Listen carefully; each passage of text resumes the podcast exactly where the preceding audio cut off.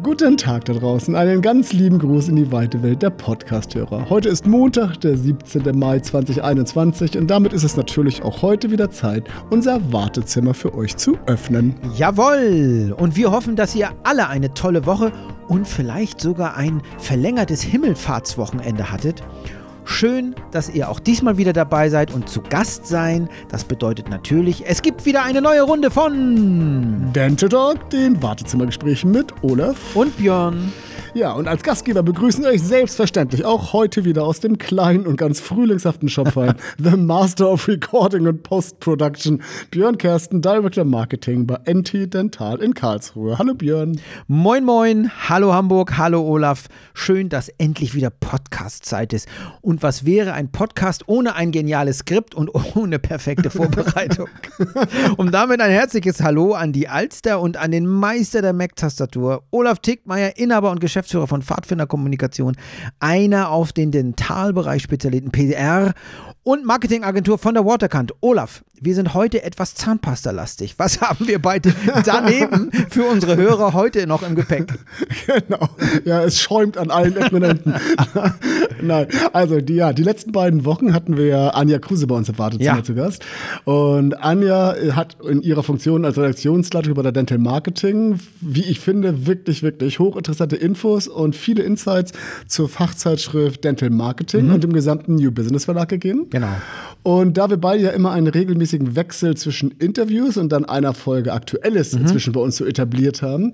Und bei der Folge Aktuelles beschäftigen wir uns ja dann immer mit dem aktuellen Marktgeschehen rund um Marketing und Dental. Gibt es heute halt wieder ein paar kurze News und Infos aus eben genau diesen Bereichen. Mhm. Und ich glaube jedenfalls, Björn, wir haben doch auch heute wieder ein paar interessante Sachen entdeckt, oder? Auf jeden. Also, so hat zum Beispiel die Stiftung Warentest vor einiger Zeit wieder eine spannende Testreihe zur Qualität von Zahnpasten durchgeführt, wo wir schon beim Thema sind. Wusstest du hm. übrigens, Olaf, dass jeder Deutsche im Schnitt fünf Tuben davon im Jahr verbraucht. Soll ich sagen, nur fünf Tuben? ja, ich wusste es tatsächlich vorher nicht. Also ich habe diese Zahl jedenfalls noch nie gelesen. Aber ich finde es am Ende eigentlich gar nicht so viel. Ich bin mir sogar fast sicher, dass ich und wahrscheinlich sogar auch viele Leute aus dem Metallbereich mehr verbrauchen. Ja. Wobei ich zugeben muss, ich putze auch wirklich wie ein Wahnsinniger. ähm, ja, ich bin ein Putzfan. Also, so. also anyway, bevor du sagst, was du sonst noch im Badezimmer machst. Die Zahnpasta-Tester der Stiftung Warentest hatten 115 Zahnpasten für Erwachsene getestet und dabei die drei wichtigsten Zahnpastatypen unter die Lupe genommen. So, von, Welche sind das? Ja, von Universalpasten und Sensitivsorten bis hin zu Zahnpasten mit Weißauslobung. So. Versprochen werden hier, je nach Kategorie, Kariesschutz, natürliches Weiß und oder die Schonung sensibler Zahnhälse. Geprüft wurden im Test entsprechend mhm. die Inhaltsstoffe, der Abrieb, also die Abrasivität und der Effekt der Verfärbung. Genau.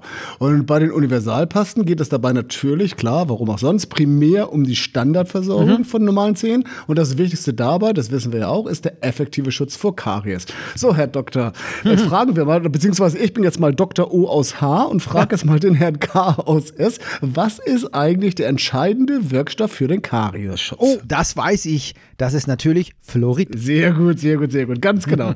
dumm nur, dass ja, in dem Test, dumm. ja dumm, dass in dem Test acht Kandidaten unter den geprüften Zahnpasten schon mal wenig oder gar kein Fluorid enthalten haben. Ah. Das logische Ergebnis der Stiftung Warentest war mangelhaft setzen. Nun gibt genau. es natürlich immer noch ein paar Menschen, äh, die Fluorid als giftiges Teufelszeug verachten. Die sollten aber wahrscheinlich, vermute ich jedenfalls, in den allermeisten Fällen nicht aus der Dentalbranche stammen. Das stimmt und die sollten trotzdem Zähne putzen. Aber wir können davon weitestgehend ausgehen, ausgehen hoffe ja. ich jedenfalls mal. ja, und bei den Sensitivpasten, also der nächsten Kategorie, mhm handelt es sich dann natürlich um diejenigen Sorten, die sich vor allen Dingen an die Schmerzgeplagten mit sensiblen Zahnhälsen richten. Also wer kennt das ja. nicht? Das Eis am Hals äh, richtet wichtige, nicht wichtige, richtet böse Schmerzen an. und Hauptwirkstoffe sind hier zum Beispiel Hydroxylapatit, Zinnfluorid und Kaliumsalze. Denn sie verschließen die Dentintubuli und unterdrücken die Reizweiterleitung. Und ich weiß jetzt ganz genau, was in deinem Kopf vorgeht, um deiner Frage vorwegzukommen. Nein, ich bin kein Zahnmediziner und warum du weiß ich das? Du klingst aber so. Nein, das war schön. Wir haben in, äh, in, Deutschland, oder nicht nur in Deutschland, eigentlich im Dachbereich, mhm. also auch für Österreich und Schweiz, lange Zeit für Unilever die Markeneinführung von Zendium vorbereitet und begleitet. Und das ist wirklich eine tolle Zahncreme für genau diese Fälle, also sprich sensible Zahnhälse. Mhm. Und wir haben dabei nicht nur die Pressetexte geschrieben, sondern auch auf den Messeständen mit den Besuchern interagiert. Und da war das immer der klassische Satz: Zendium enthält Hydroxylapatit, was und so weiter. Punkt, Punkt, Punkt. Deswegen. Aber auch bei den Sensitivsorten gab es ja im Test offenbar äh, so einige Problemfälle. Ja, habe ich auch gesehen. Ja, Ja, neben des fehlenden Fluorids gab es hier vor allem Kritik an einem zu starken Abrieb, glaube ich. Ist Jo. aber auch eigentlich vollkommen klar, denn was bringt dir der beste Wirkstoff gegen die Schmerzen, wenn du zeitgleich mit Schmirgelpapier deine Zähne übelst traktierst? also ein Aspekt, der natürlich auch für die Weißmacher Zahncremes gilt. Auch hier basiert die Wirkung fast immer auf einem Abrieb gegen die Verfärbung, der aber möglichst ohne Schäden ablaufen soll.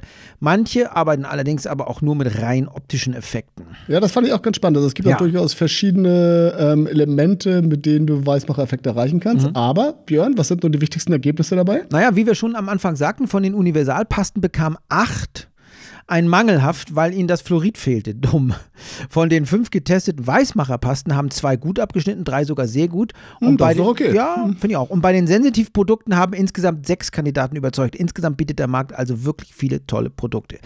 Aber bemerkenswert fand ich dabei, oft waren es die günstigsten Produkte vom Discounter, die am besten abgeschnitten haben. Also, wobei, mir fehlt persönlich beim Test natürlich noch eine ganz weitere wichtige Eigenschaft, der Geschmack. Denn ich habe schon als Kind meine Eltern zum Wahnsinn getrieben, weil ich immer Zahnpasta bei uns zu Hause gegessen habe. Ich habe mich immer versteckt mit dem Ding und die ausgedrückt, weil irgendwo muss es ja herkommen, dass ich in dieser Branche gelandet bin. Meine Lieblingssorte war übrigens Blendy. Ich glaube, die hieß doch so, oder? Ja, Kennst- bl- genau, kenne ich die auch. war süß. Andere, gut, Ja. vergessen wir das mal. Anderes Thema. Agenturen, ihre Preise ja. Und ihre Umsätze. Ja. Auch hier gibt es jetzt eine ganz aktuelle Studie. Die hat das Fachmagazin New Business letzte Woche veröffentlicht oder die kommt jetzt veröffentlicht. Befragt wurden 1500 Entscheider in Agenturen zu den Bereichen Abrechnung und Pricing. Und ich habe halt immer das Glück, das hatten wir auch im Gespräch mal mit Anja Kruse schon besprochen, dass ich in diesen Kreis gehöre, die gefragt werden. Und wenn du gefragt wirst, dann bekommst du die Ergebnisse auch immer zugeleitet. Das ist natürlich immer ganz spannend. Und das interessiert mich jetzt mal wirklich und auch ich frage stellvertretend für alle Hörer. Ihr wollt, Freund, ja, ne? ihr wollt doch für eure Arbeit ordentlich entlohnt werden. Wir, stimmt, wir ja. wollen als Auftraggeber aber natürlich auf keinen Fall zu viel bezahlen. genau, auf gar keinen Fall. Genau so habe ich mir gedacht. Geil halt. Also die Frage ist ja am Ende immer, stimmt das Preis-Leistungs-Verhältnis? Und bestimmte Aspekte wie Marktkenntnis oder Kreativität kannst du natürlich kaum messen und beziffern. Ne? Ja, ja, also ganz genau. Aber mal will ich zu den Ergebnissen. Also ich Ja, habe mir die mal sehr intensiv angeguckt. Bei der Mehrheit der Agenturen dominiert heute die Berechnung nach Leistungshonorar oder Pauschalsätzen.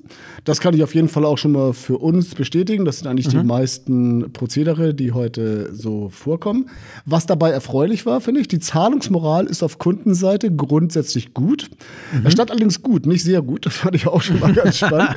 Das ist natürlich immer beruhigend, denn schließlich hat man ja auch bei uns hier ein paar hungrige Münder, sprich Mitarbeiter, die man ein entsprechendes Gehalt füttern muss. Da hilft rechtzeitiges Bezahlen der Rechnung immer. Ja. Was ich allerdings problematisch fand, ist, dass viele Agenturen in der Umfrage bemängelt haben, dass das Bewusstsein für den Wert einer geleisteten Arbeit oft nicht hoch genug ist. Ja, das finde ich interessant und da stellt sich natürlich die entscheidende Frage, woran das wohl liegen mag. Fehlt auf der einen Seite so die Wertschätzung oder war die abgelieferte Arbeit tatsächlich einfach Schrott? Oder, oder hat, der, hat der Auftraggeber einfach keine Ahnung von dem, was da geleistet wird? Ne? Ja, ja, guter Punkt, ja. Also es gibt auf jeden Fall Fälle, äh, wo man sich wahrscheinlich auch als Kunde fragt, was haben die in der Agentur eigentlich genau gemacht? Das kann Ja. ich ja sogar nachvollziehen. Aber ich meine, du kennst das ja auch. Wir sitzen ja nur beide auf gegenüberliegenden Seiten. Was man nicht vergessen darf, als Agenturen sind wir Dienstleister. Alle Agenturen sind Ja. Dienstleister. Und vieles von dem, das ist ja eigentlich eine unserer Kernaufgaben, vieles von dem, was wir machen, soll ja eigentlich die Arbeit vom Kunden, sprich von dir beispielsweise, fernhalten. Und da ist natürlich genau das Problem. Denn du siehst am Ende nur das Ergebnis von dem, was wir machen. Du siehst aber nicht den Weg dorthin. Und dabei ist der Weg selbst ja eigentlich die Arbeit, die man am Ende auch bezahlt. Ja, absolut. Was ich fast noch viel krasser fand, war ein anderes Ergebnis der Studie. Und zwar, die Rolle der Einkaufsabteilung auf Seiten der Kunden wird immer wichtiger. Oh ja, das kennst du wahrscheinlich auch ja, inzwischen. Und ne? das ja. nervt mich sogar selbst als Auftraggeber. Also inzwischen sitzt in jeder sechsten Ja. Agentur, in 75 Prozent aller Vertragsverhandlungen, auch die Einkaufsabteilung mit am Tisch. Und das ist so ein Punkt, Olaf, der so, der kann so richtig nerven. Uns beide, ne? Ja, du hattest ja auch schon am Anfang gesagt, Aspekte wie Marktkenntnis, Kontakte oder Kreativität kann man ja kaum Ja. monetär beziffern. Das funktioniert, wenn du Bleistifte einkaufst, aber wenn du keine Ahnung vom Metier hast, wenn du keine Ahnung von Produktion hast und überhaupt nicht, was da geleistet wird, wie willst du dann schlau verhandeln und schlau einkaufen? Ja, du kannst Soft Bei einer Skills, aber bestimmte Soft Skills kannst du nicht vergleichen, das ist einfach so. Und ganz ehrlich, ich habe bei diesem Thema inzwischen Sachen erlebt, da geht mir jedes Mal die Hutschnur hoch. Also da, glaub werden, ich. da werden Aspekte verglichen, die kannst du einfach nicht vergleichen. Mhm. Und es werden auch Anforderungen gestellt, wiederum von der Einkaufsabteilung an die Agenturen, wahrscheinlich aber natürlich gut über, über den Kundenkopf hinweg, die einfach gar nicht gehen. Grundsätzlich, da sind wir uns, glaube ich, auch beide einig, es ist immer so, dass du auf allen Seiten kaufmännisch agieren musst. Ne? Das sind wir uns, glaube ich, einig. Und die Leistung muss gut sein, sonst ist der Kunde eh weg. So, und nicht ohne Grund, da sind wir uns, glaube ich, auch einig, gibt es den schönen Begriff vom guten Preis-Leistungs-Verhältnis. Und wenn das stimmt, dann es haben, haben auch Agenturen und Kunden ein langfristiges Verhältnis. Also ja, Absolut. Fand, fand ich auf jeden Fall ganz spannend bei die Umfrage. Die wird wahrscheinlich in den nächsten Wochen auch nochmal in einigen anderen Blättern zu sehen sein. Ja, aber apropos, richtig gut, richtig sensationell finde ich auch, was du im Netz gefunden hast. Ja, das ist geil, oder? Also, Also, auf jeden Fall, also der Knaller. Einen schönen Gruß an Frau Ohrendorf, die wir hier auch schon mal im, im Podcast hatten. Nissan, Zum Thema Homeoffice, Äh, ne? genau. Genau. Nissan hat das erste rollende Homeoffice vorgestellt. Gerade in diesen Zeiten die perfekte Idee. Also, fahrendes Büro und frische Luft. Der Van ist so konzipiert, dass er ein herausfahrbares Büro im Heck und eine, sagen wir mal, Dachterrasse hat. Eingebaut sind unter anderem ein ergonomischer Designerschreibtisch, Kaffeemaschine und ein durchsichtiger Boden. Und auf der Dachterrasse gibt es sowohl einen Liegestuhl als auch Sonnenschirm. Fehlt nur noch das Bier.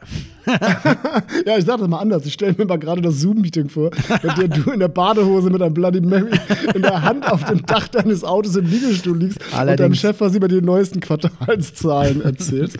Aber gut, also gelesen habe ich noch ungeklärt, ist offenbar, ob das Teil in Serie geht. Für die digitalen Nomaden ist es auf jeden Fall mal genau das Richtige. Und ja, müsst ihr mal suchen im Netz. Ihr werdet Fotos davon finden. Sieht echt ganz cool aus, gerade wie das Ding hinten rauskommt. Ja, super. Und, und apropos hinten rauskommen, hinten ist ja auch ein Stück vom Ende. und ich finde, ich finde, es ist ein guter, guter Abschluss. Und eine Weltklasse-Überleitung von dir. Ja, Weltklasse überleitung. Nein, aber das war's eigentlich für heute. Ja, genau. Ähm, Björn, ich bedanke mich für die Zeit, die du auch heute uns wieder eingeräumt hast für diesen Ja, spannenden Podcast. ich bedanke mich für das schöne Gespräch, Olaf. Und wir sollten nicht vergessen, unsere Hörer darauf hinzuweisen, dass wir natürlich in den sozialen Medien gerne besucht werden wollen. Sehr gerne sogar, weil ihr findet uns auf Instagram, ihr findet uns bei Facebook, auch bei LinkedIn. Schaut einfach vorbei, hinterlasst mal einen Kommentar, hinterlasst ein Like. Wir freuen uns immer. Wir freuen uns, genau. Also, Olaf, in diesem Sinne, schöne Grüße aus Schopfheim. Schöne Grüße aus Hamburg, danke fürs Gespräch und bis zum nächsten Mal, ihr da draußen. Bis dann. Ciao. Ciao.